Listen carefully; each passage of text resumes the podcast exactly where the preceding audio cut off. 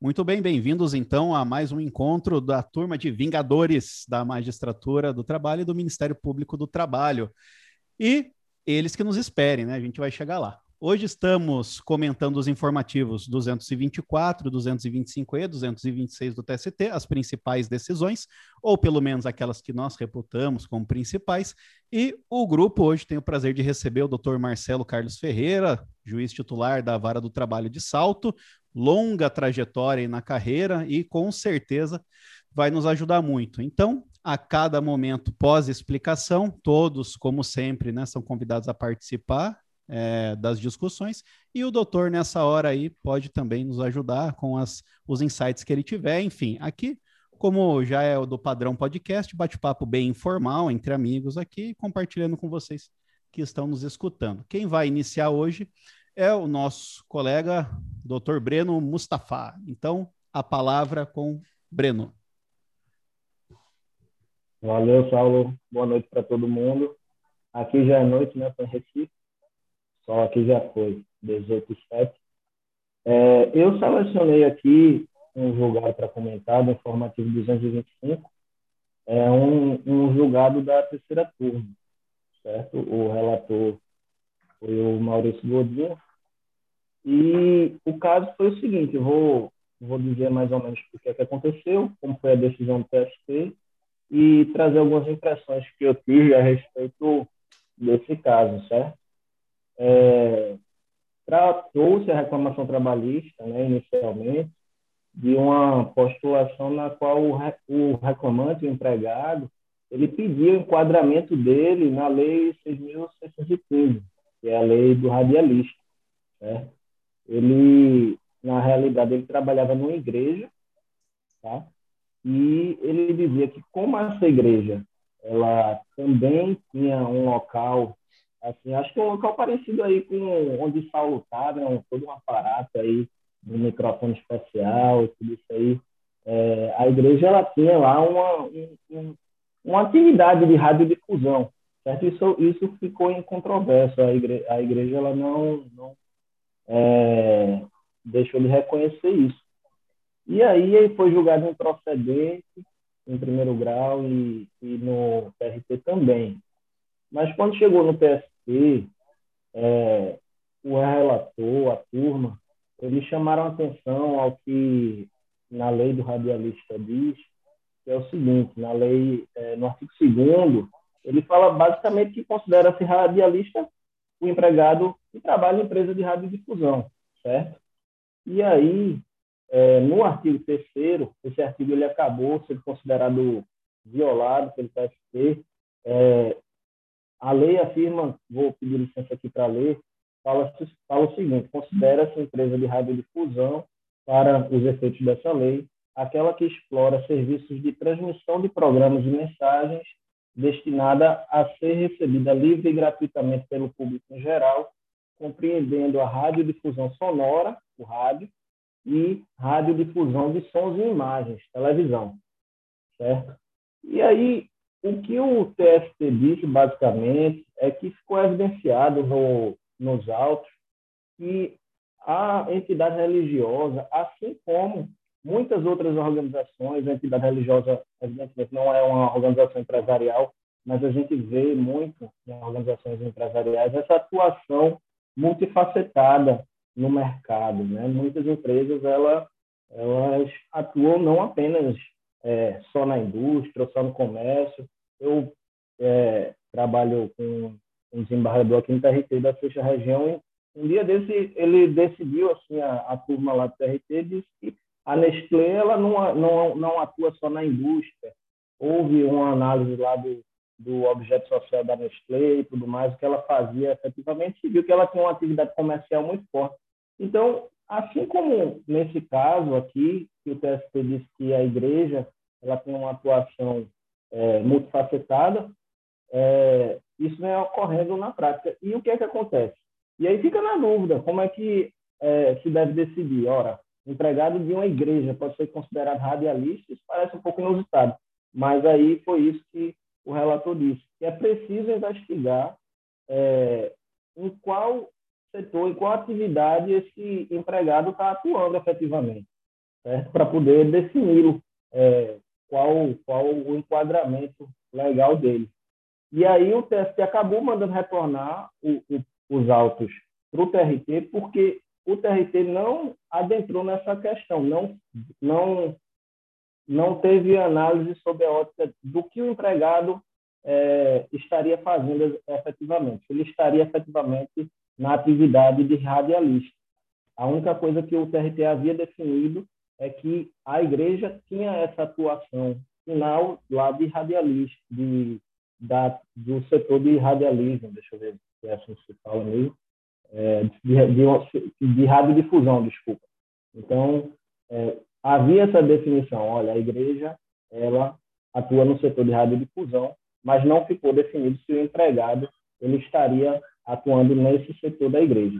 Isso foi o cenário fático delineado pelo TRT e então o TST mandou o TRT é, verificar é, qual a atuação específica do empregado. Isso me lembrou, e aí era a ponte, desde o início que eu queria fazer é, desse julgado, com a questão do enquadramento sindical.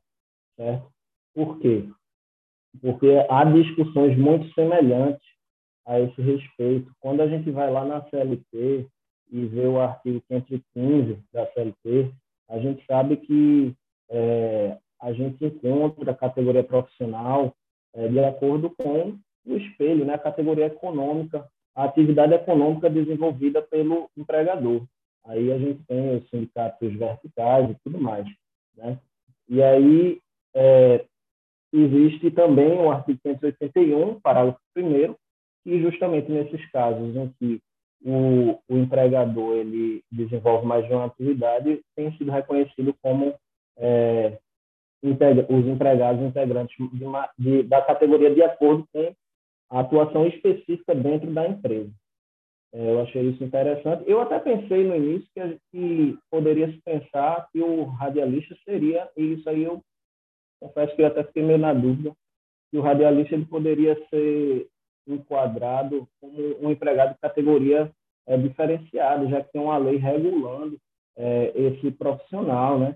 especificamente, tal, a Lei 6.615, mas a definição ela parece ser um pouco de, é, especial. Né? O radialista ele vai depender de estar dentro de uma empresa de radiodifusão para ser considerado. Então, me parece que afasta até a possibilidade da gente encontrar é, radialistas que não estão propriamente. Em... Na verdade, o caso da igreja é até esse: não está propriamente numa, numa empresa de radiodifusão, mas é preciso que haja essa atuação é, é, finalística aí da, da, da, do empregador na atividade de radiodifusão. Não basta, como a gente vê normalmente para o empregado de categoria diferenciada, ele é, especificamente é, é desenvolver uma profissão é, isso é regulado, independentemente da, da atuação da, empresarial da organização. Para o radialista, é preciso que a organização também atue no setor de radiodifusão. Acho que eu tentei falar um pouco rápido, porque eu precisava passar a palavra para o Santos, mas ele acabou não entrando. Mas acho que foi mais ou menos isso daí. Não sei se foi um pouco confuso, não sei se alguém tem algo a mais a acrescentar. Foi mais ou menos essa ideia aí do TST nesse caso. Nesse caso, então, Breno, não se decidiu o mérito ainda, né? Ele só devolveu para o TRT para daí continuar a instrução e verificar, é isso? Quais as atividades que ele desempenhava? É, mas já houve essa finalização, né? No sentido de que, como a igreja atua de forma multifacetada, como a igreja tem realmente uma atuação no setor de radiodifusão, é possível verificar é, é, que haja um radialista mesmo na igreja e que isso pode ser um pouco inusitado para alguns, mas foi isso que foi decidido. Beleza. Se alguém quiser comentar. estão me ouvindo? Sim. Uhum. Tá.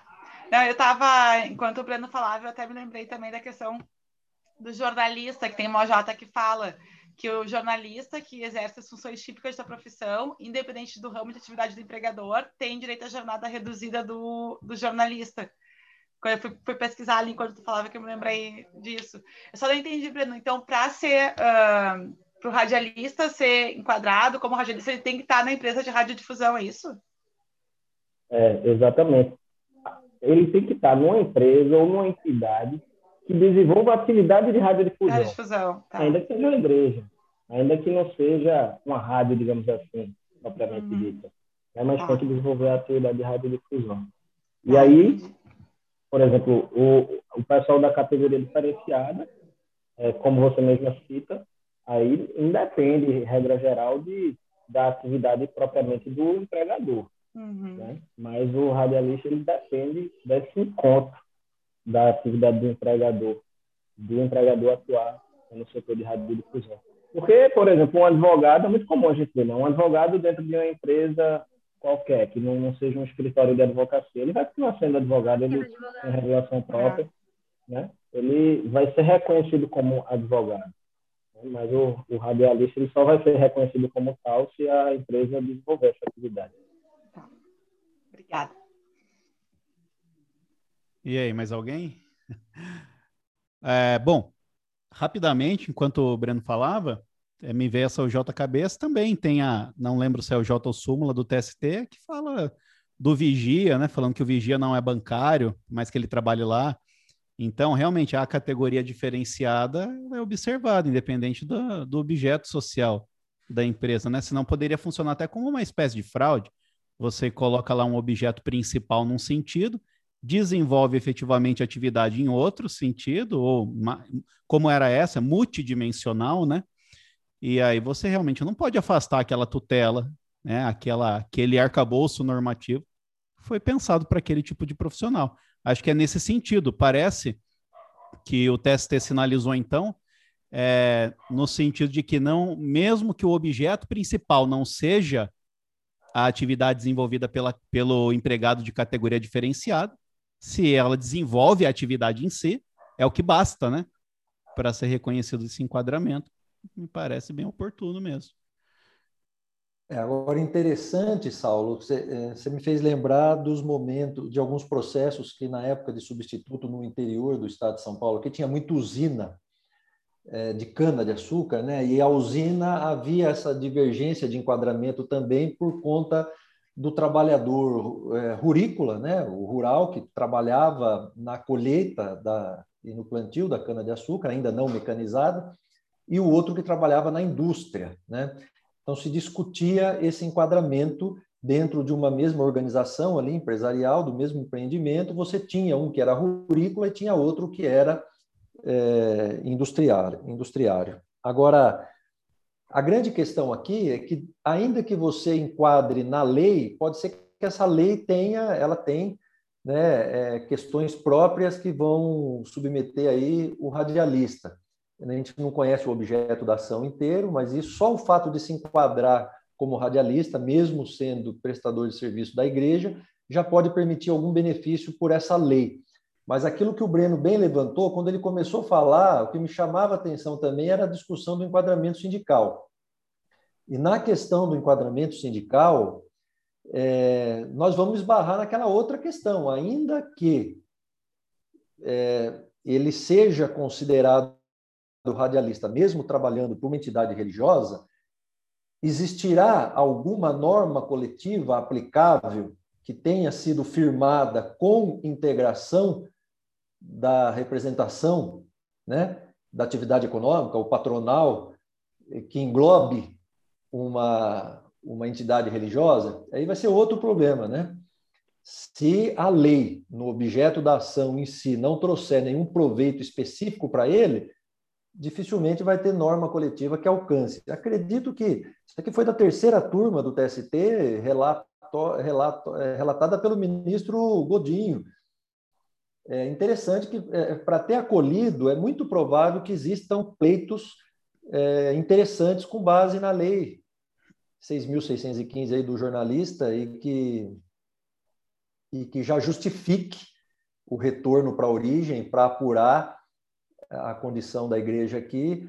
Mas é interessante, sem dúvida, né, Breno? Uma, uma situação realmente interessante. Mas traz esse modelo. Realmente, o, vocês lembraram muito, advogado, as, as, as empresas de cana-de-açúcar e tantos outros profissionais que estão aí nesse, nessa prestação de serviços para o jornalista, que a colega também lembrou. É isso mesmo, vai, vai cabe sim um enquadramento numa outra atividade, desde que a empresa seja é, tem essas várias frentes aí multifacetária aí de, de atuação, sem dúvida. Ah, é, acho que o doutor foi no cerne mesmo também da, da discussão, que é qual o proveito disso, né?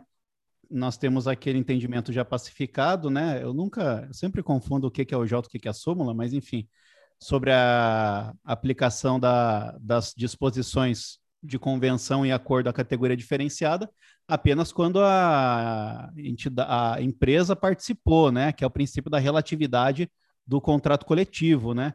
Mas a lei, como é uma norma imperativa, o aproveitaria, independentemente de dela, dela ter participado, né? Então, provavelmente, acho que o pleito estava tava bebendo aí da lei mesmo, né? Querendo alguma jornada especial, alguma coisa sobre isso. Para encerrar minha participação quanto a, quanto a essa parte aí do Breno, eu lembro que agora em janeiro de 2021, o TST decidiu, a quarta turma decidiu, é, não enquadrar um empregado como jornalista que, apesar de desenvolver atividade de confecção de revistas, jornais, a circulação era apenas interna, era apenas dentro da empresa, da Valec. Então, por mais que ele se ativasse a rigor como, uma, como um jornalista, mas o TST entendeu que a legislação apenas inclui profissionais de empresa é, que tem publicação externa. Então, por conta disso, não enquadrou aqui um caso específico que casa aqui com o que foi falado. Tudo é nuance, né? Caso concreto, mas fica isso aí. Se alguém quiser falar alguma coisa. É, ô Saulo, em relação aí ao que o doutor Marcelo falou, de fato, eu acho que é isso. O artigo 18 da lei é, do radialista, ele traz uma jornada especial. Né? Então, é, eu cheguei a ler é, o acórdão, né? E, e, havia essa, essa pretensão aí relacionada à jornada, que aí provavelmente né, iria conceder ali horas extras e tudo mais. E essa questão da, das normas coletivas é, aplicáveis aos. E, e, aí eu não estou falando do radialista necessariamente, mas ao pessoal da, de categoria diferenciada, e isso é um problema muito sério que a gente vê, e há muitas críticas a isso, justamente porque é, muitas vezes esses profissionais, embora eles muitas vezes tenham essas condições de vida diferenciadas e uma, uma lei que é mais vantajosa, mas eles acabam, na prática, ficando sem uma regulação de uma norma coletiva, muitas vezes, porque a gente não vê né, um, um, um sindicato, e aí trazendo de novo o advogado, um sindicato é, que representasse uma, uma categoria dessa, é, firmando qualquer acordo com uma indústria, uma empresa de comércio, onde determinados empregados, advogados, eles podem se ativar eventualmente. Né? Então, é, isso é um problema. A gente não, e, e acordos coletivos que poderiam salvar mais esses, esses empregados, a gente também vê muito pouco. Né?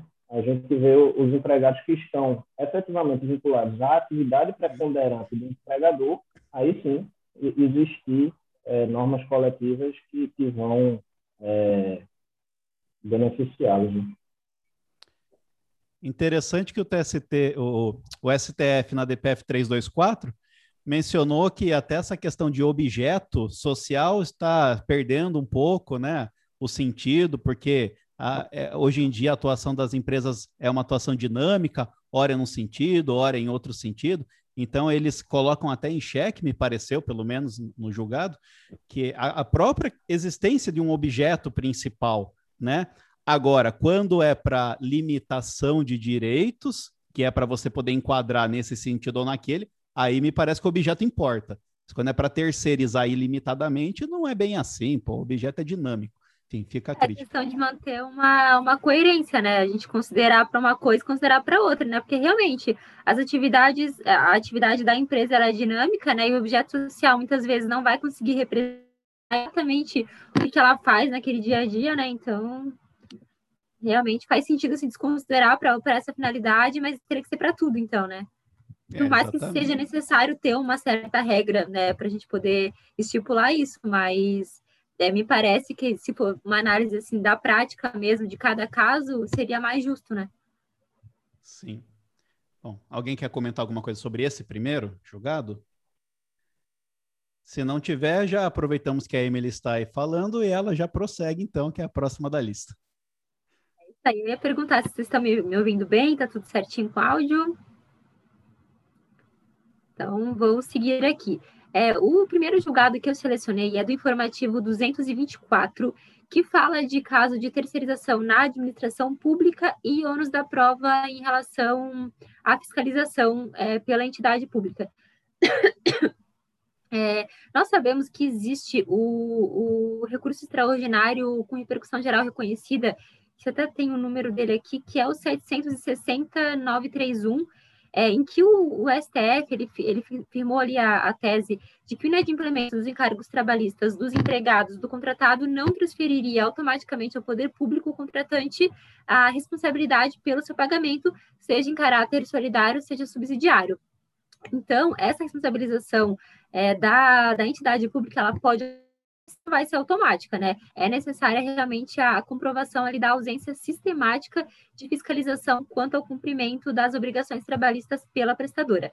É, e aí, nesse julgado, então, nesse informativo 224, e depois vocês vão entender por que, que eu estou é, reiterando aqui que é o 224, eles resgataram ali o entendimento de, da SBDI 1 TST em duas sessões, em que eles firmaram o entendimento de que o STF, nesse recurso extraordinário, uma tese é quanto à distribuição do ônus da prova relativa à fiscalização. Então, ele disse que não era automática, mas não emitiu é, tese a respeito do ônus de quem, quem precisaria comprovar essa fiscalização ou ausência de fiscalização, no caso, para poder responsabilizar o ente público. E eles concluíram, então, que caberia à administração pública o ônus é, da prova né, de fiscalizar, então, os contratos de prestação de serviços, por se tratar de um fato impeditivo da responsabilização subsidiária. Então, isso que ficou entendido aqui nesse informativo 224. Só que aí, um pouquinho adiante, no informativo 226, é, o Ives Gandra, que era o, o, relator, ele decidiu de forma contrária, impondo ao reclamante o ônus da prova. É, nesse caso aqui do, do informativo 226, é, a decisão regional havia afastado essa responsabilidade subsidiária da reclamada em razão de o reclamante não ter é, demonstrado a culpa em vigilando da entidade pública, quanto aí ao adimplemento da, das obrigações trabalhistas. Então, ele decidiu que caberia ao reclamante, e até no final ele ele mencionou que essa é uma posição mais do que pacificada da SDI1 do TST, e nós sabemos que não é exatamente assim pacificado, né? Então, eu achei interessante trazer esse, esses dois casos aqui, é, até para ouvir a opinião de vocês em relação a isso.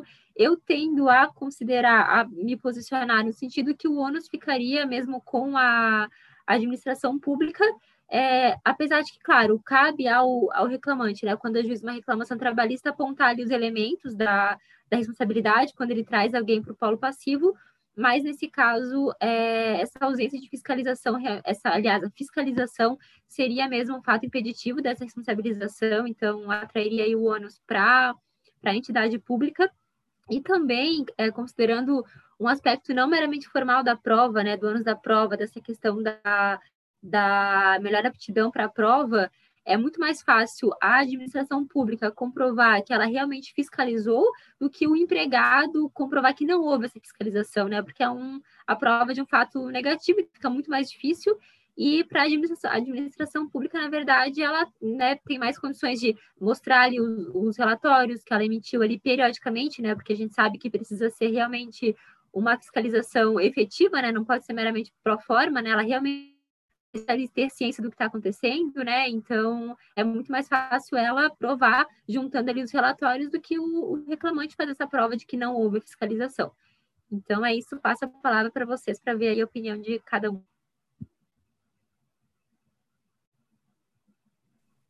Acho que o doutor poderia contribuir nessa parte aí, porque não raramente a gente vê uns casos desse aí de responsabilização da administração pública, né? Sim, Saulo. E o nosso tribunal mesmo aqui, a 15ª região, é, também tem turmas que têm, é, em alguns casos aí, apresentado julgamento mais ou menos na, em sintonia aqui com o ministro Ives Gandra, quer dizer, eu estou percebendo uma crescente preocupação de advogados de reclamante em produzirem, buscarem produzir essa prova. Mas concordo plenamente com a Emily de que não há, não, não, não, não, não faz sentido. Com todo respeito, eu não consigo enxergar sentido em obrigar o, o trabalhador, o postulante, a comprovar que não houve fiscalização pelo ente público. Quer dizer, não faz sentido, se você fizer na distribuição é, do encargo probatório, não é um ônus que caberia ao autor, e na condição de produção de prova também é muito, infinitamente mais favorável para ente, o ente público, enfim, o tomador do serviço, conseguir produzir essa prova. Quer dizer, o trabalhador é, é o elo fraco da relação, não é o, quem tem a obrigação de documentar a relação, é, não é quem tem nenhuma gerência direta sobre o contrato, sobre a documentação do contrato, enfim. Quero crer que, a nível do judiciário trabalhista, vai prevalecer a tese do primeiro julgado, Emily, ali, daquele do 224. Eu, eu penso do que eu tenho conseguido acompanhar, que ainda é o posicionamento majoritário no TST. Também não concordo com essa menção que o ministro fez aqui no 226, de que o entendimento dele é, já está quase pacificado na SDI. Penso que não. Né? E concordo, inclusive, com a interpretação que tem sido feita do julgado do próprio Supremo. Né? Eu não faço essa leitura que o ministro é, Ives faz. Para mim, no julgamento do tema 246 lá, é, o entendimento é esse mesmo, de que não cabe a responsabilização automática. Até aí tudo bem. Não cabe a responsabilização automática. Agora, o, o ônus probatório deve ser é, é, da reclamada, sim. Porque, como é o Saulo falou... Infra, que just... infraconstitucional também, nessa questão do ônus da prova, né? É perfeito, exatamente. Também por isso. Também por isso. Né? Também por isso. Sem dúvida. E o que justifica a integração no polo passivo é o fato de ter sido tomadora. E esse é um fato que, via de regra, nos contratos é inclusive incontroverso. Né? A e ela é, beneficiária é da, da, prestação dos serviços, né? Então, ela, além de ser beneficiária, ela, ela sequer vai ter essa preocupação de ter que provar depois que fiscaliza, né? É, realmente é essa triangularização aí, ela precisa realmente ter esse, esse ônus, né? Beleza, já não vai ser automático, mas pelo menos então prova que fiscaliza, né? Se isso for necessário depois. Quer dizer, a, a própria ideia. Vamos pensar por outro viés. O que justificaria a exclusão dessa condição de produção de prova para o ente público? Por que, que toda tomadora privada tem que tomar esse cuidado, sabe que se submete a esse risco e por que o ente privado ou o ente público não, né? Saulo, você ia falar? A Emily está falando, mas ficou baixa a sua voz, Emily. Ah, é? Agora voltou, voltou. Pode falar. É, é, doutor, nesses casos que o doutor viu aí na, na vara de responsabilização aí é, ou enfim, algum caso que o doutor tenha acompanhado, o reclamante conseguiu fazer essa prova é, de alguma forma? Ele conseguiu demonstrar que não havia fiscalização ou realmente ele não teve esse êxito e, e, e restou prejudicado de repente por conta desse entendimento? O doutor chegou a ver alguma coisa nesse sentido? Não, você sabe que nós, nós estamos tendo um problema aqui que, é, invariavelmente, o Estado é, não tem comparecido nas audiências de instrução. É, então ele fica, olha que, que, situação, ele, ele, ele fica confesso e o reclamante pede para constar em ata que ele, que apesar disso ele, ele, ele, ele que ele ficou impedido de ouvir o representante é, do Estado para confirmar a ausência de fiscalização, né? Para deixar claro que ele tinha essa, essa, essa, essa pretensão para que a turma é, do regional não venha não, depois é, alegar que ele nem pensou em produzir essa prova, algo nesse sentido. Né?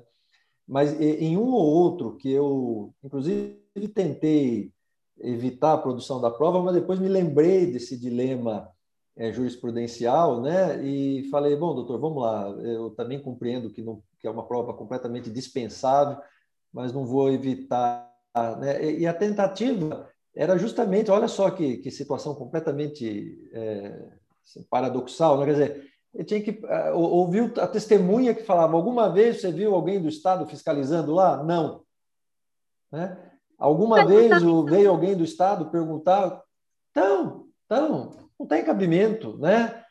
É, era, na verdade, para dizer que houve uma tentativa de produção de prova em respeito a essa tendência jurisprudencial.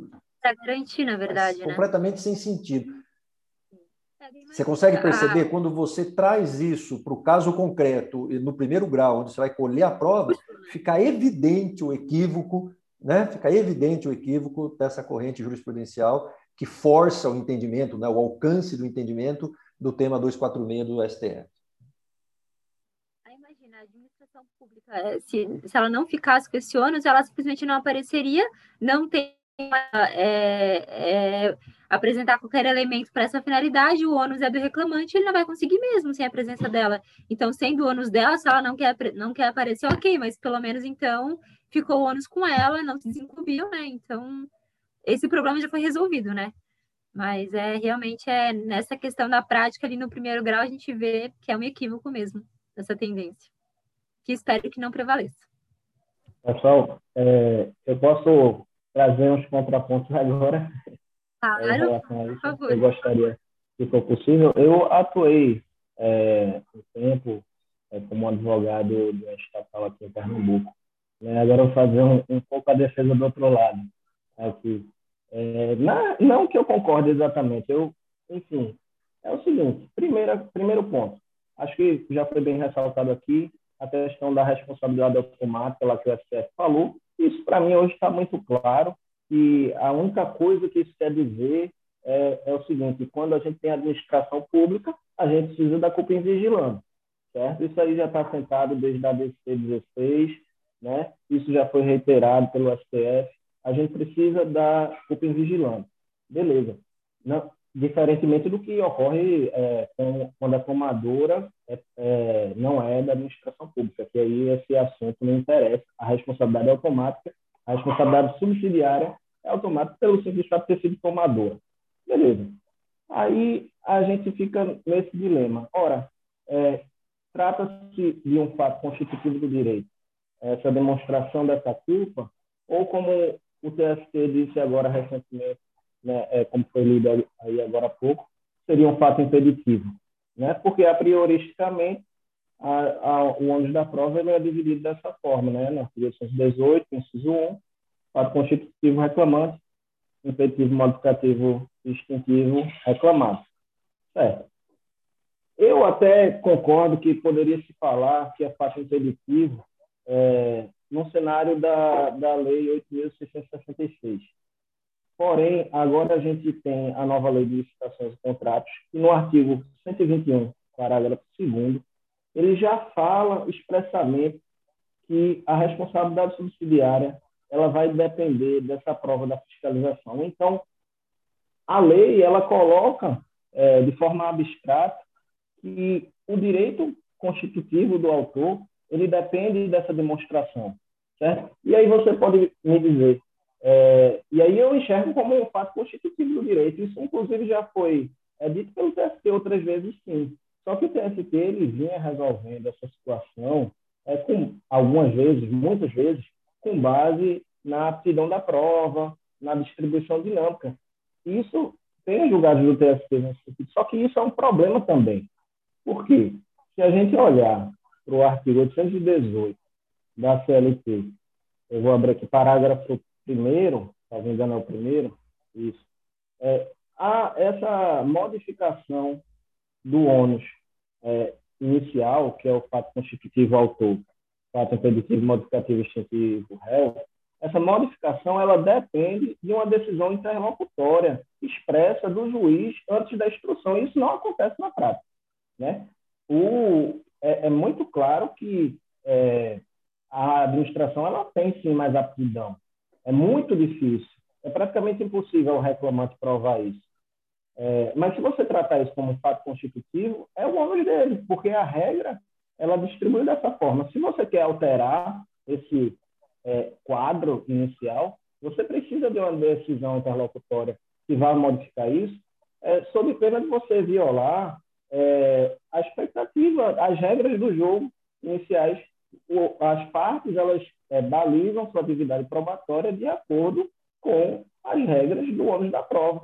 Né? E, e aí eu já houve muito, muito dilema da doutrina a respeito. Olha, o ônus da prova ele, é, ele só tem uma dimensão objetiva, ele só é uma regra de julgamento, ele só serve na hora de sentenciar. Se o juiz não, não é, vê a demonstração dos fatos, ele vai se valer do, das regras do ônus da prova.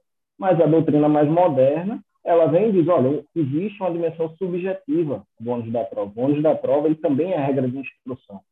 Então, as partes elas vão se valer daquilo.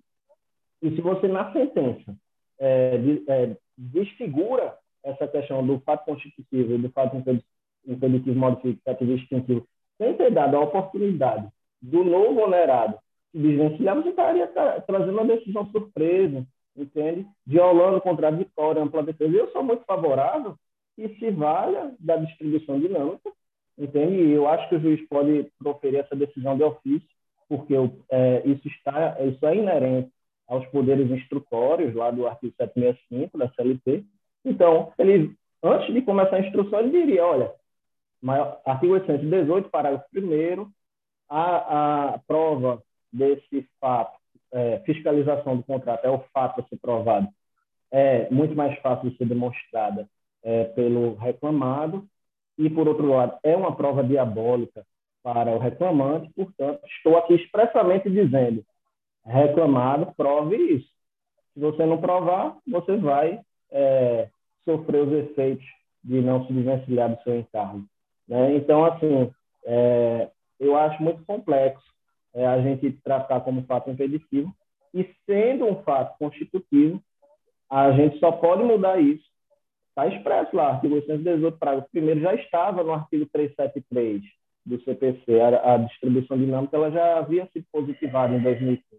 Esse artigo 818, parágrafo 1 ele é fruto da reforma trabalhista, que teve coisas ruins, mas teve coisas boas também, como eu acho que é, avançou-se nessa nesse regramento é, a respeito do bônus da prova, certo? Então, assim, essas são as minhas ponderações. Acho que é justo a administração demonstrar isso, porém, desde que haja uma decisão que indique isso a não ser que a gente tenha um precedente vinculante ou pelo menos uma súmula, algo que já vá modificar isso é, e já vá demonstrar para a administração pública, olha, já tem uma norma, já tem uma súmula, já tem algo abstrato que vai que indica que é você que vai provar isso aí. Mas até é, até que haja isso, a gente tem que é, seguir os ditames da, do artigo 818. É, do meu modo de pensar. E, eventualmente, é uma, é uma questão muito polêmica, um dilema muito grande. O, o TRT6 aqui, é, eu tenho observado que quando o STF é, é, tomou aquela decisão que ele tratou dessa questão da responsabilidade não ser automática, é, se passou é, a, a, realmente dizer que o ônus seria do reclamante, mas essa construção é, já tem avançado de novo para outro sentido aqui em algumas turmas. É, um, é uma coisa ainda muito problemática, mas a gente vai ver ainda assim nos próximos capítulos. Né? Breno, talvez você, você tenha tocado no aspecto que divide realmente as opiniões, que é a distribuição do ônus probatório aí, né, na distribuição dinâmica.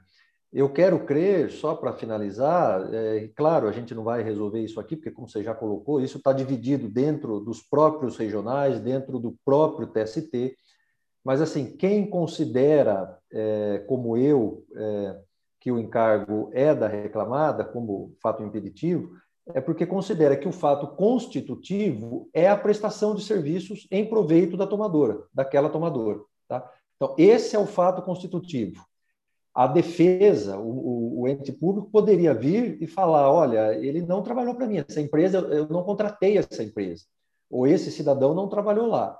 Ok, então esse ônus é do trabalhador. Mas a partir do momento que você supera o fato constitutivo, que é o reconhecimento da prestação de serviços através da empresa prestadora em proveito do ente público, você já tem o fato constitutivo. E aí nós, nós temos um, vamos dizer, um, um, um plus é, de diferenciação né, em favor do, do ente público, quer dizer, olha, só isso ainda não compromete. Ou seja, nós permitimos que o Estado, ao provar que cuidou, ou seja, ao trazer o fato impeditivo, né, é, que ele zelou, então, essa é a diferenciação. Se ele fizer essa prova, ele deixa de se responsabilizar, o que não acontece com o, o privado. Né? Então, esse realmente é o ponto, é o nó górdico aí, né? É, da, da questão e, e, é onde a divergência paira, sem dúvida. Né? Você tocou bem no, no ponto e as suas considerações são realmente as que têm feito muitos ficarem divididos. Né? Pessoal, é, só um, uma licença que eu ia pedir, porque eu tinha dito já que eu não ia poder ficar, né? Então, eu vou é, pedir licença, dar um abraço em todo mundo, foi assim, um prazer enorme é, de participar. E da próxima vez eu vou fazer de tudo para ficar aqui. Vou faltar o meu outro grupo, eu tenho um grupo, de, falando aqui para a doutor Marcelo que não está no grupo do WhatsApp, né? Eu tenho outro grupo de estudo. É, aí eu já estou atrasado para ir para lá, é um grupo bem antigo, né? Que eu tenho muito carinho também. Então, eu vou lá. Viu? Um abraço. Pela contribuição, Breno. É isso aí, tá vendo? O método do Breno, ele joga a granada e vai embora. Mas é, esses problemas, para mim, surgem a partir do momento em que o legislador numa espécie de efeito backlash, coloca umas regras que não dialogam com os princípios né, do direito do trabalho. Então aí você aí que nasce toda a necessidade dessa acrobacia jurídica para você explicar o que, que aconteceu, o que, que não aconteceu, mas a gente tem que lembrar que a interpretação é sistemática e teleológica. Não me parece que a gente possa pegar o 121 parágrafo 2 isoladamente, né, ignorando todos os outros artigos. E para deixar o pessoal que está ouvindo a gente atualizado, a própria 14.133 mantém a linha da 8666 e exige que a administração eleja um servidor, ou ela pode até terceirizar essa figura de como fiscal do contrato. Então, durante toda a 14.133, o artigo 120, para citar alguns, o 117, o 104, inciso 3, toda ela vai sempre passando essa responsabilidade de fiscalização do contrato aqui, que foi licitado, para a administração. Poxa, então a aptidão da prova parece que resolve esse problema. E o doutor já adiantou, mas eu já estava aqui formando a argumentação é, não pode fazer parte de, de fato constitutivo a falha de fiscalização. Isso não tem sentido. O fato constitutivo da hora extra é a sobrejornada, o fato constitutivo do saldo salarial é ter trabalhado, ponto final, não precisa de nada a mais, né? Então, é... agora, o Breno, para finalizar, me falou, eu achei interessante quando ele, ele menciona o, a distribuição dinâmica do ônus da prova, modernamente a gente sabe que é encarado como regra de instrução mesmo, é lógico, o magistrado que encarar essa interpretação sistemática que eu mencionei, acho que nem precisa considerar que é ônus dinâmico isso. Não me parece que ele precise declarar. Mas talvez ah, alguns mais cautelosos poderiam ir nesse sentido. Olha, como o 121, é, parágrafo 2 fala expressamente que depende sei lá, para evitar discussões, eu vou abrir isso daqui. Essa, essa parte da fala do Breno eu achei interessante, realmente. E, né, tava conversando com a Emily. É engraçado como alguns ministros do TST colocam essas expressões aqui, é como já resta pacificado. E, e não tem nada pacificado e eles escrevem isso daí a, no 124, a SDI decidiu exatamente em sentido oposto. E no, 120, no informativo 126 ele fala que está absolutamente pacificado. E só para comprovar meu argumento, quando eles analisaram recentemente a súmula 372, que é a perda da gratificação de função lá pela estabilidade é, econômico-financeira do empregado, eles falaram mais uma vez que é, está pacificado no tribunal que não existe é, direito adquirido, né, de cláusula contratual ou de, ou, ou de norma legal tal, eles vêm nesse sentido. E na súmula 245 e na OJ transitória 77 da SDI1, fala-se exatamente o oposto. E a súmula 372, é, os julgados que deram origem a ela, nenhum falam o que ela fala. Então, é, tudo isso daí é, é coisa para se discutir mesmo, como a, a gente tem uma, acho que uma sensibilidade jurisprudencial a gente muitas vezes de pegar uma súmula e falar, olha, isso daqui foi fruto de muitas decisões nesse mesmo sentido. E nem sempre. O doutor Molina, como que é André Molina, né? Mostrou isso de maneira brilhante em dois artigos dele, falando, ó, vamos pesquisar os 10 julgados que levaram à confecção dessa súmula, você vai analisar os 10, eles não falam aquilo. Então é, é bem, bem preocupante isso.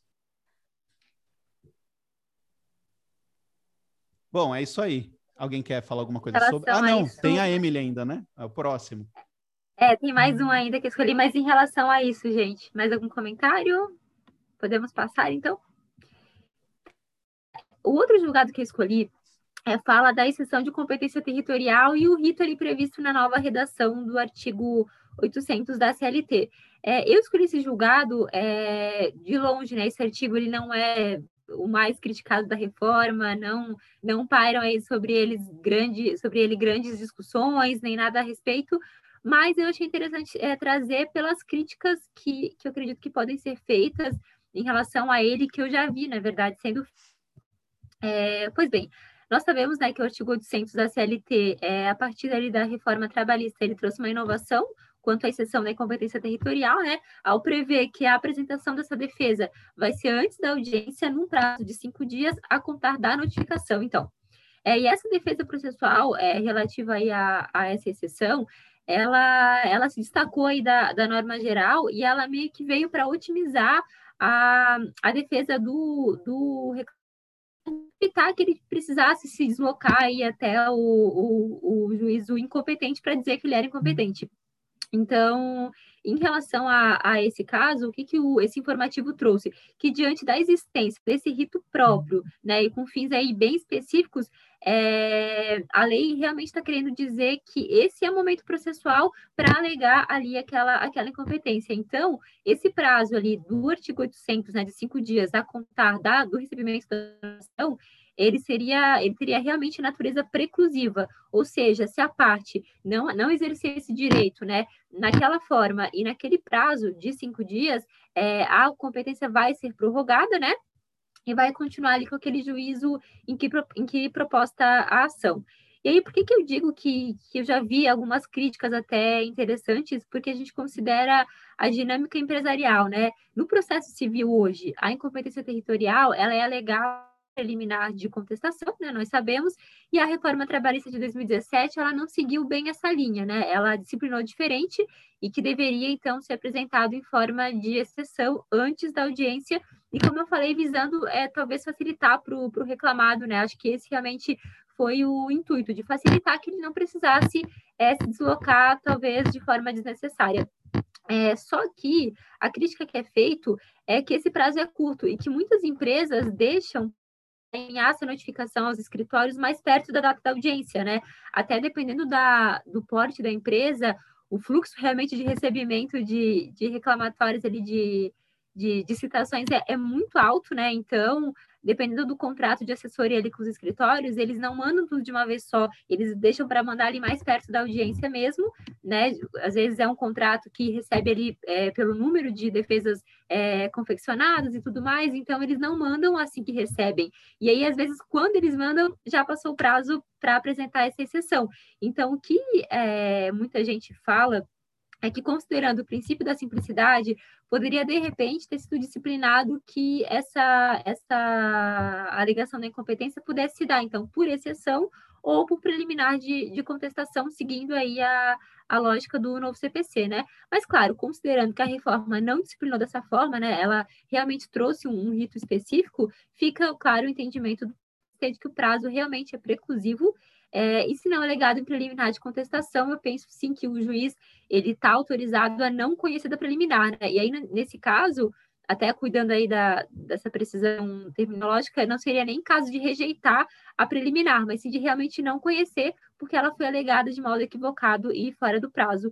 E aí, só para fechar, é, apesar de ter essa crítica que eu já vi, é, é claro que cabe aos escritórios agora também orientar as empresas a, a, seguir o procedimento, né? De repente, a mandar antes ali, o, assim que recebem já a citação, para evitar esse tipo de situação, né? Apesar de que existe essa crítica, mas é claro que é algo super contornável, né? Depende agora das orientações dos escritórios, as empresas vão ter que se adaptar. Eu só achei interessante é, trazer isso, porque é um, um dispositivo, né? Uma regra que veio para facilitar, mas também, por outro lado, trouxe esse inconveniente, né? Então, era isso.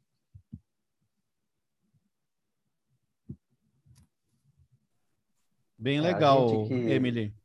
Pode falar aí, doutor. Só, só fui fazer a ponte não, aqui, como é, host. Não, bem, bem, bem legal mesmo esse, isso que ela, que ela pegou. Eu falo assim, a gente que está na prática, assim, já cuidando, né, no exercício aí da jurisdição tal, é, o que, que, vem à mente, Emily? Eu percebo que te veio à mente também algumas questões práticas da advocacia empresarial e tal, né?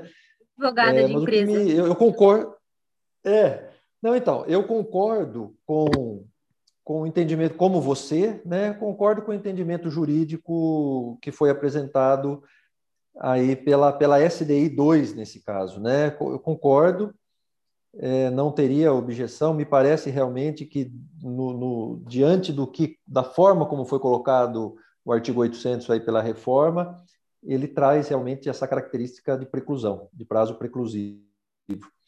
É, a única questão, a gente, assim, na prática, o que, quando eu falei, o que, que me chama é, atenção é o fato de que, é, no período de pandemia, por exemplo, não só é, diversas varas, praticamente a, a, imensa maioria aqui no TRT 15, mas é muito provável que por quase todo o nosso país, é, agora já há mais de ano, nós temos adotado o chamado rito emergencial, né? Processual, que é o rito do CPC, né? praticamente o rito do CPC. Então, ao receber a ação, você, você dá prazo para defesa e tudo mais e tal. E aí, não marca audiência, né? Você não marca audiência. Você excepcionou o rito da CLT e praticamente incorporou do CPC, né? Então, aí eu penso que nessa hipótese, essa aplicação subsidiária do CPC que você colocou teria teria lugar, né? teria espaço. Tá? Então, é, eu sei que eu sou contra aquela história de cada juiz é, ter a sua CLT, ter o seu CPC. Não, acho que nós temos que seguir é, a linha dos entendimentos que vão se sedimentando, né? o que for entendimento é, sumulado, já bem majoritário, bem assentado, numa doutrina robusta, nós temos que aplicar e temos que acabar realmente com esse efeito surpresa para os advogados, né? Tem que trazer segurança jurídica. Mas, é, como a ideia é que nós tenhamos outras pessoas também né, participando, ouvindo, enfim, tomando conhecimento dessa discussão, vale a pena é, é, considerar isso, né, de alguns momentos em que a vara tenha adotado expressamente, né, um rito diferenciado por alguma circunstância específica, da qual, inclusive, as partes foram cientificadas. Né? Penso, como você já colocou, que seja aconselhável que a empresa ajuste o seu é, procedimento interno para observar os cinco dias, sim, do artigo 800, sem dúvida. Aí acabou a discussão. Mas adotado o rito do CPC, expressamente, numa condição excepcional, não vejo por que também não se poder conhecer na forma do CPC. Tá? Só essa objeçãozinha para o caso excepcional, em circunstância excepcional, tratamento excepcional. Só assim. Né? Caso contrário, concordo com você e com o TST. Caso, não existe uma, uma omissão né, da, da CLT hoje, não existe, né? Então, realmente não caberia essa aplicação subsidiária, né? A não ser em algum caso excepcional, realmente. Aí eu aproveito para lembrar que em um informativo já mais antigo do TST, depois o pessoal pesquisa aí, porque não consegui pesquisar agora rapidamente, que a gente está ao vivo, uh, o TST já logrou é, entendimento no sentido de que, quando o magistrado despacha dando prazo para apresentação de rol de testemunhas e a, a parte não apresenta, ainda que não seja o procedimento da CLT, considera-se válido. O TST já conheceu é, um assunto extremamente relacionado a isso. Então, se o magistrado vai lá e fala, ó, rito emergencial, defesa em tanto tempo, réplica em tanto tempo, ela não pode falar depois, como de vez em quando chega, né, para gente, falando, olha, a CLT não fala isso, tudo bem, mas eu estou dando aqui o despacho, estou saneando, falando sobre o que vai incidir a prova, quais são os, os atos que você tem que praticar, e, e, e o TST reconheceu que isso é possível. Num caso diferenciado, não era pandemia, mas me parece que é o mesmo raciocínio, né?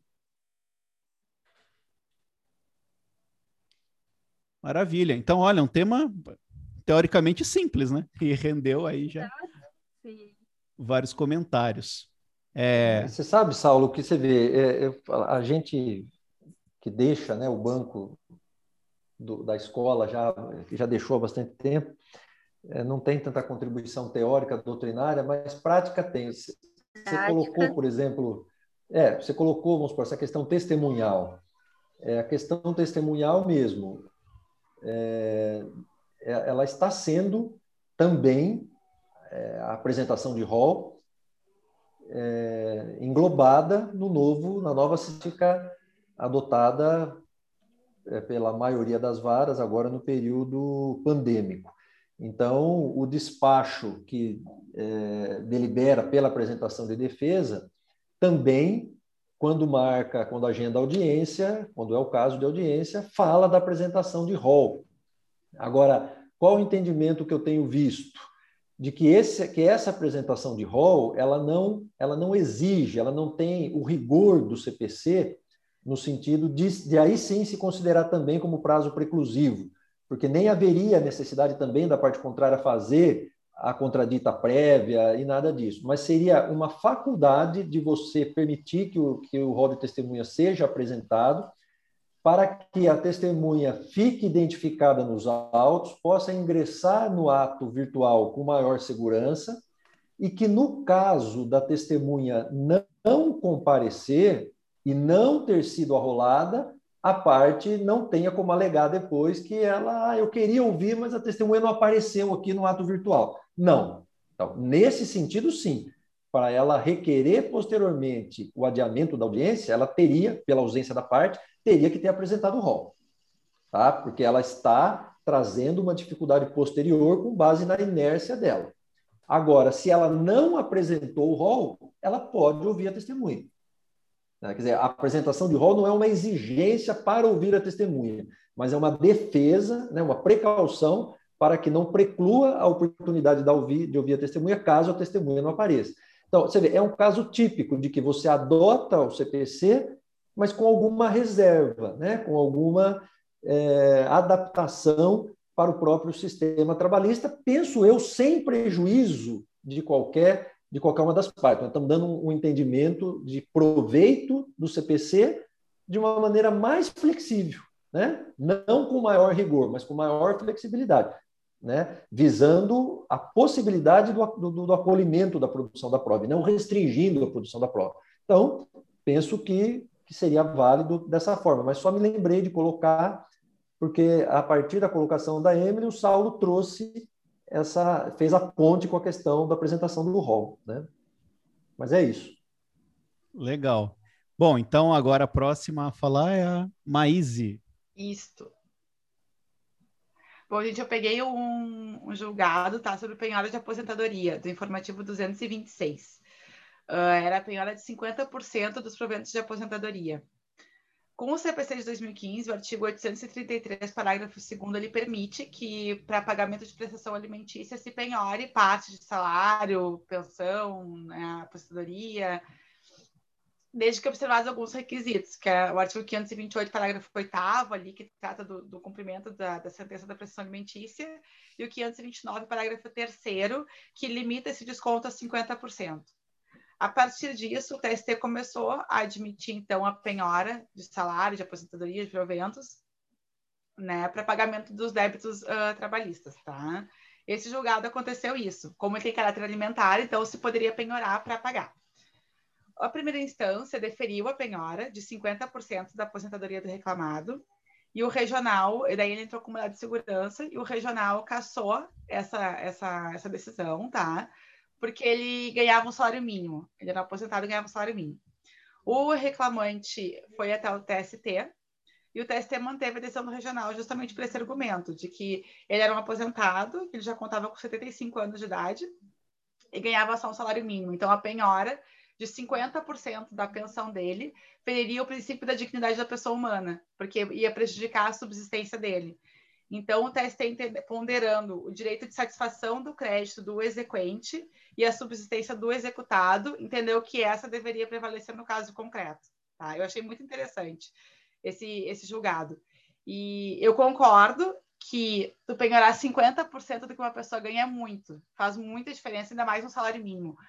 Mas só que no caso, a gente também não sabe a situação do reclamante. Talvez ele não tenha nenhuma verba, ele esteja sem receber nada, ele, ele alienou a força de trabalho dele, né? Ele vendeu a força de trabalho dele, contando que ele receberia.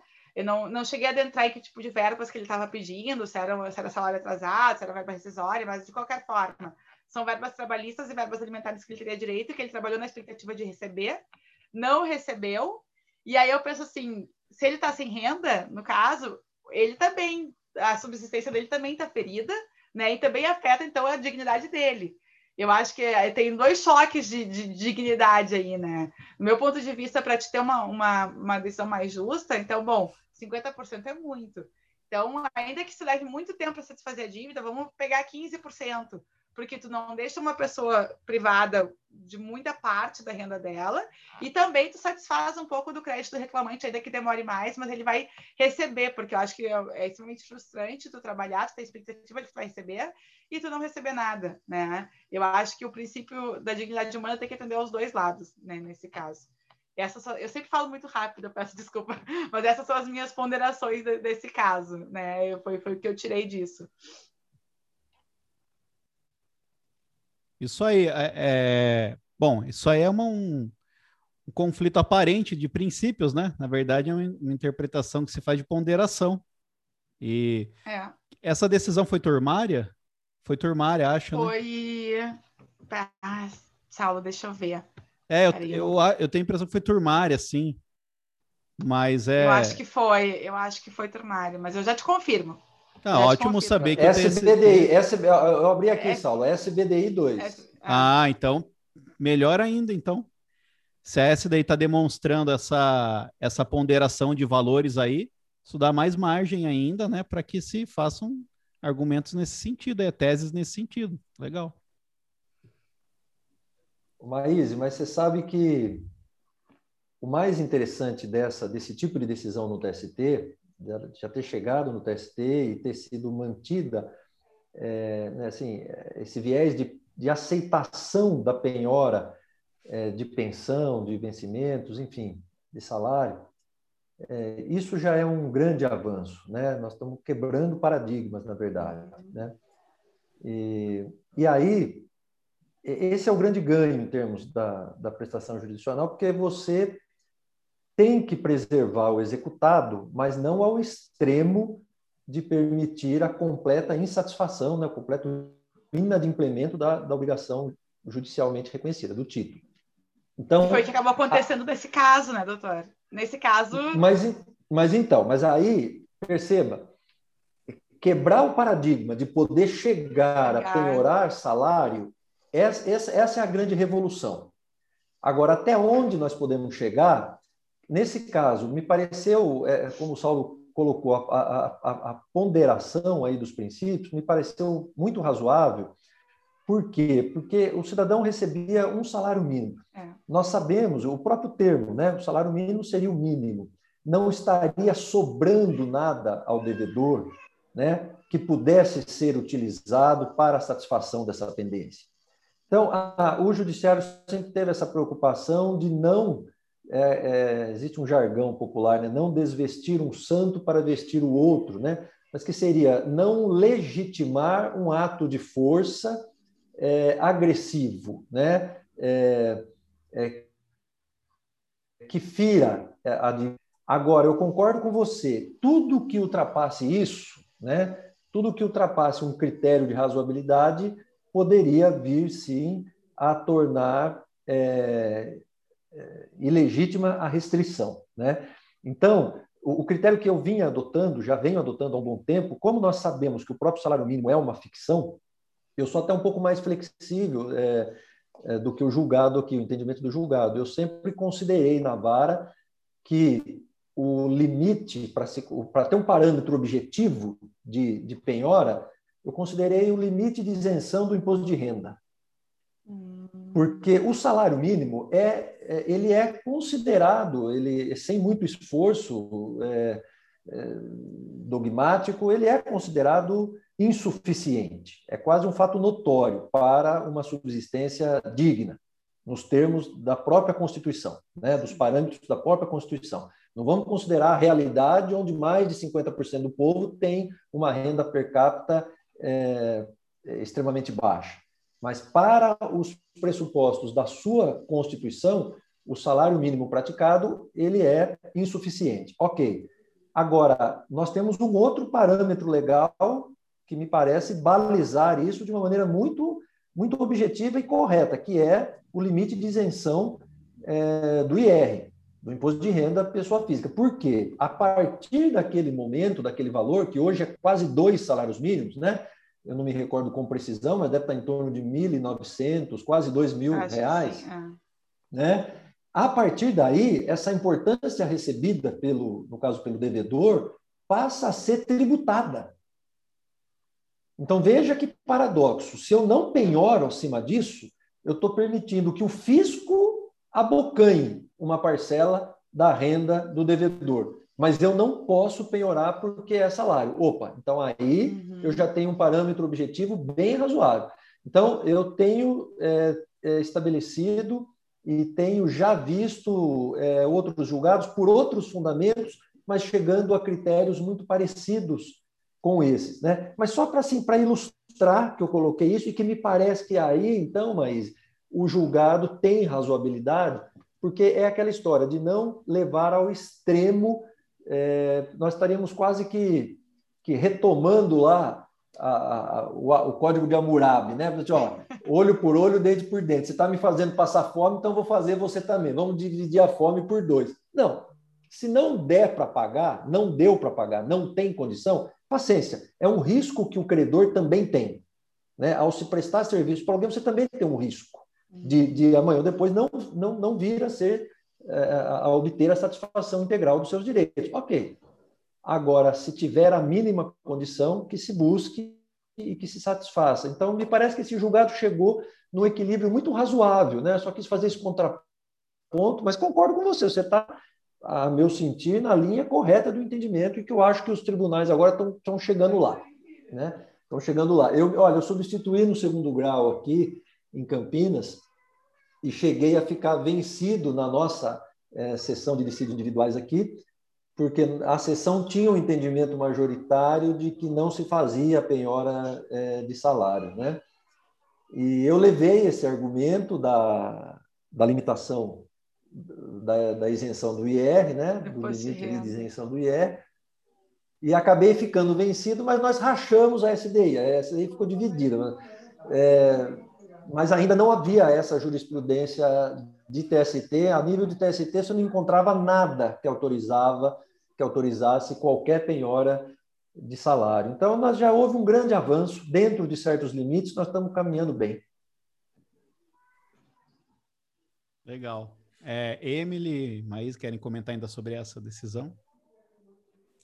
Beleza. Pode passar. Tá. Acho que até por conta das inovações do CPC, né, que passou a permitir esse tipo de execução, realmente na trabalhista não teria sentido a gente ficar com a jurisprudência antiga, né? É, vamos lá, então. Agora acho que sou eu, né? Muito bem, eu escolhi eu só, um só tema. Só vou te interromper. Se eu sumir, é porque eu fui atender as crianças lá. Ah, que tá eu vou dando conta de banho, de janta, mas eu vou tentar ficar aqui mais um pouco. Tá. Aí é força maior, né? Não tem. Bom, eu escolhi já tinham pegado os temas mais legais e polêmicos, né, gente? E a gente vai tentar trazer até nos, nos, no próximo podcast aí um ou outro que faltou. Mas eu achei uma decisão turmária aqui da sexta turma, ministra Cátia Magalhães, interessante.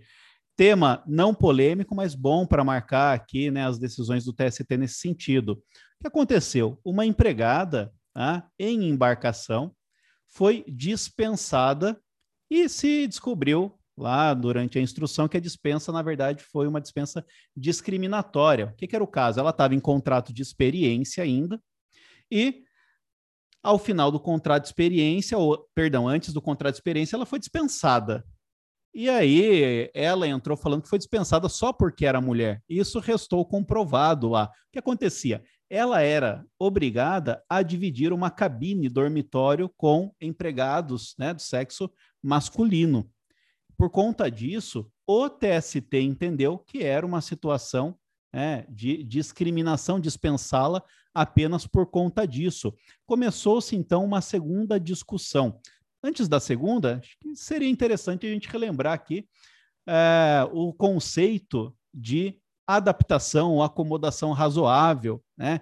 Então, principalmente para os colegas egressos aí do MPT, né? Estão cansados de ouvir essas expressões, mas que é acomodação razoável? É o dever do empregador de adaptar o meio ambiente de trabalho e de acomodar o empregado dentro das suas necessidades, sejam de gênero, religiosas e de toda ordem, né? É, essas necessidades de ordem pessoal, até na linha dos direitos trabalhistas inespecíficos, quer dizer, quando ele está dentro da relação de emprego, não deixa de ser cidadão e ter todos os outros seus direitos conservados. Nesse sentido, a, a empresa deveria né, promover essa adaptação razoável aí do seu meio ambiente de trabalho. Essa ideia é retirada da Convenção Internacional sobre o Direito das Pessoas com Deficiência. Então, lá na, nesse diploma internacional, nós tiramos essa grande ideia aí de acomodação, de adaptação razoável, e nós podemos citar também o famoso caso da Eveida né, contra a Inglaterra, contra é, o Reino Unido. Vocês lembram aí desse casinho da Eveida? Ela era uma funcionária de uma companhia aérea e queria usar um crucifixo. A companhia aérea falou que ela não poderia usar porque não era permitido pelo código da empresa usar nenhum elemento que expusesse a religião, né? Para não incomodar os clientes, talvez, lá da, da aviação. E até tem uma foto que ficou famosa dela, o crucifixo, crucifixo era pequeno, poxa, nem era nada assim tão expansivo, mas a empresa negou isso daí, no primeiro momento ela tirou, de, mandou ela voltar para casa, ela voltou para casa, depois ela passou aí sem o crucifixo, até que num ato lá de, de use resistência, ela levou de novo o crucifixo, foi penalizada, a justiça é, da Inglaterra não reconheceu o direito dela e por isso foi parar na Corte Europeia. E lá a Corte Europeia entendeu que a Inglaterra desrespeitou esse dever aí de adaptação, de acomodação razoável. Que se a gente fala das pessoas com deficiência de tecnologia assistiva e tal, nesse caso era apenas permitir, né, uma, uma manifestação, né, essa dimensão exterior do direito à crença. Muito bem, então trouxe aí o diploma internacional, trouxe um paradigma aqui de decisão também internacional para vocês. E, lógico, o outro lado da moeda, do dever de adaptação razoável, é o ônus excessivo ao empregador, ou undue hardship. Quer dizer, não seria necessário essa adaptação razoável se fosse o caso de impor uma tal mudança logística, né, ou uma tal mudança de, de, de meio ambiente de trabalho da reclamada que inviabilizasse a atividade. Então, lógico, tem que respeitar o princípio da proporcionalidade. Puxando aqui para o Brasil, recentemente houve decisão nesse sentido de uma empregada de um banco, não lembro qual banco que era, instituição bancária, que a tinha transferido para um local longe da casa dela, e o magistrado verificou que tinha uma agência poucos quarteirões lá da, da casa da, da empregada, ela era, acho que se eu não me engano, pessoa com deficiência, e anulou né, o ato lá da empresa que tinha transferido. Poxa, você tem uma empresa do lado da casa, então não tem sentido mandar para outro lugar. A gente cairia até num perigo de ter uma agência lá só de pessoa com deficiência e aí, a, a despeito de integrar, você estigmatizaria mais ainda, né? Essas pessoas. Muito bem. Então, essa primeira questão que se põe nesse julgado, então, é o dever de adaptação razoável. A embarcação deveria dispor, né, de dormitórios que, logicamente, né, é, servissem, é, fossem determinados lá apenas para as mulheres. Então, esse primeiro problema aí. Acho que isso ficou superado. Súmula 443, Lei 9.099, aquele, todo aquele arcabouço que nós temos normativo para citar quando a gente precisa falar de discriminação, né? Mas a segunda discussão que começou foi o seguinte: olha, é contrato de experiência. Se é contrato de experiência, 9.029 dá como opção a reintegração, dá para eu reintegrar. Já é o contrato de experiência acabaria de toda maneira, então não se aplica nesse caso. E aí o TST entendeu que não, que a 9.029 não faz nenhuma menção expressa ao tipo de contrato que ela pretendeu proteger da discriminação. Então, pode ser indeterminado, determinado na modalidade experiência. Tá? Então, afastou essa argumentação e, no caso aqui, determinou a, a indenização em dobro. A gente não sabe se houve pedido de reintegração ou não, mas, de todo modo, afastou essa argumentação aí. O que me leva a outra reflexão. Aqui nesse julgado, o TST nos disse que, olha, a 9029 não falou contrato que estaria aqui protegido né, dessa, desses atos de discriminação, de maneira que abarca o determinado. Então, ele deu uma grande força aqui ao artigo 1 de uma lei, de uma lei. E, poxa, recentemente, por conta do tema repetitivo 497 do STF, o TST passou a entender que não se aplica a garantia provisória de emprego à empregada gestante nos contratos temporários da Lei 6.019. Tudo bem que o próprio TST, é, em alguns julgados, falou que isso não se aplica, se eu não me engano, a própria ministra Cátia Magalhães, ao contrato de experiência, porque ele tem uma pretensão de se tornar indeterminado. Mas já começam a aparecer julgados estendendo, sim, essa ratio decidente a contratos de experiência, o que é um contrassenso. Quer dizer, para proteger o nascituro, para proteger a gestante, é, eu sigo e estendo, inclusive, aqui a decisão do STF no tema 497, e na discriminação eu vou com um argumento exatamente oposto, falo, ó, não, vamos proteger tá aqui. aqui. Oi. Acho que talvez tem que repetir ali a tua última fala, porque tem uma travadinha aqui. Ah, tá. Travou, travou para todo mundo? É, é a parte que falou, é um contrassenso, ele começou ah, a travar é um contrassenso, obrigado, é um contrassenso que dois direitos estão sendo discutidos aqui. Um, de não discriminação. Outro, de proteção da infância e da maternidade. Quer dizer, no de discriminação, o argumento é não alcança contrato de experiência. A lei não fez distinção do contrato que pretenderia proteger.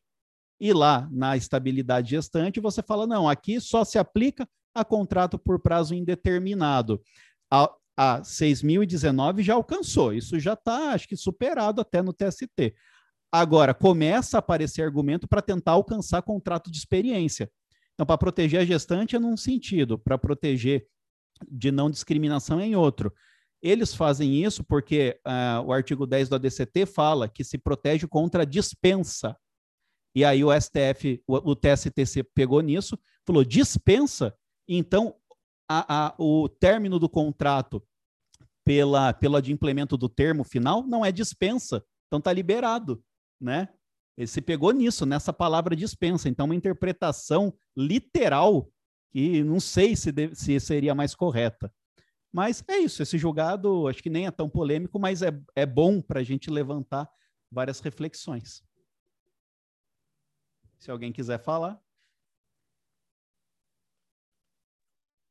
Saulo, você que estudou esse julgado, esse julgado, o que, que ele, o que, que ele previu? Eu, eu vi ali a, a, o que, que ele deu no final das contas, a indenização em dobro? Indenização em dobro, a 9.029 dessa opção, reintegram, indeniza em dobro. Entenderam aqui que era o caso de indenização em dobro, mas é, porque a reintegração... mas a indenização do, do, do, do, do, do contrato de experiência, você acha? Não, é do, do tempo de afastamento, acho, né? Da dispensa até a sentença, eu acho que é em dobro. Porque Bom, mas outra... a pena foi essa, a indenização em dobro, tá? É interessante, interessante esse. É, a, 9, a 9029 dá essa opção da reintegração da indenização em dobro. A indenização é o período do afastamento. Então, o período do afastamento aí é entre a dispensa e a decisão judicial, né? a primeira decisão que manda, que, que admite, né? Porque se fosse só o dobro do que faltaria para terminar o contrato de experiência, acho que ficaria bem reduzida a indenização. Ia se transformar até naquela indenização do 479, né? Só que com valor diferente, né? Do 479 é metade, né? E aqui seria em dobro. Mas é esse, acho que é o período do afastamento mesmo, né? Do afastamento até a decisão judicial. Que é uma opção do empregado, inclusive, isso daí, né? É, isso é, é em dobro da, da remuneração do período de afastamento. Período de afastamento, né? Então foi é. isso aí. Então, como eu disse, ah, eu... não, não tem polêmica envolvida aqui, mas interessante. E, esse julgado fala que a interpretação, olha só, que a interpretação a ser dispensada ao artigo 1 é a teleológica, cita o artigo 4 e 5 da, da Lei de Introdução às Normas. Então, aqui eles estão interpretando teleologicamente, de maneira extensiva. Tá? É por isso que eu tenho muita cautela quando eu vejo a ah, jurisprudência pacificada disso. Às vezes não é muito bem assim, não. Mas é, aqui mas é polêmica, sim. É, eu acho que você pensou um caso bem muito interessante, justamente por conta dessa distinção que eles estão fazendo, de certa forma, em contrassenso com esse novo entendimento da 224. Você tem razão. Ele é. É, acaba se tornando polêmico, sim. Pois é. Né? Lá a interpretação é literal, aqui é teleológica. Porque ele está estendendo o né? Na verdade, né, Saulo, não sei até que ponto que essa nova visão é, em relação à gestante é, vai vingar, né? é, se vai dar esse efeito extensivo que estão que estão imaginando, porque na verdade essa decisão que você pegou aí, esse é o, é o informativo 225, né? Isso. Essa dispensa discriminatória que foi reconhecida e tal, ela, ela faz mais sentido com, a, com o histórico, né? De, de decisões do TST. Sim. Foi essa, essa novidade que veio em relação à gestante que destoou um pouquinho, né? Não, mas me Vamos parece. Mas, eu mas, acho mas que é. A, a o medo é o que, te, o que tá vindo daqui para frente, né? O histórico é, é. bom. o problema então, é, é, é, o futuro que dá medo. Mas é essa ânsia, essa ânsia de seguir o STF, e nessa de seguir o STF, você vai ser até mais rigoroso que o STF. Né? Então, o TST, a despeito de seu tribunal trabalhista, que nasceu da necessidade de proteger o trabalhador, ultimamente, em várias decisões, tem chamado os processos para restringir os direitos, né, nitidamente. É. Vide aí uh, os argumentos do ministro Ives, que tem sérias é, é, críticas a como o judiciário trabalhista vinha jogando até então. Ele é fã né, da reforma. Essa parte a gente corta do podcast, né? Mas é assustador. Não, essa parte está dentro do ambiente acadêmico, dá para falar naturalmente. São votos que são aulas, só que com os quais eu não concordo e acho que a maioria da comunidade é, trabalhista não concorda. Até, até isso aí. É. Tudo, até isso aí, tudo bem, né? Pessoal, eu vou ter que sair. Eu vou ter que sair, ó. Muito bom, viu? Obrigada. Hoje eu consegui participar finalmente. Eu espero que no próximo eu possa estar também. Beleza. Tá? Obrigada. Tchau. Tchau, tchau, Apenas... gente. Boa noite. Apenas para ficar num formatinho bom aqui para o podcast, então, eu estou encerrando a gravação. Muito obrigado para você que estava ouvindo a gente até agora e até o próximo episódio. Valeu!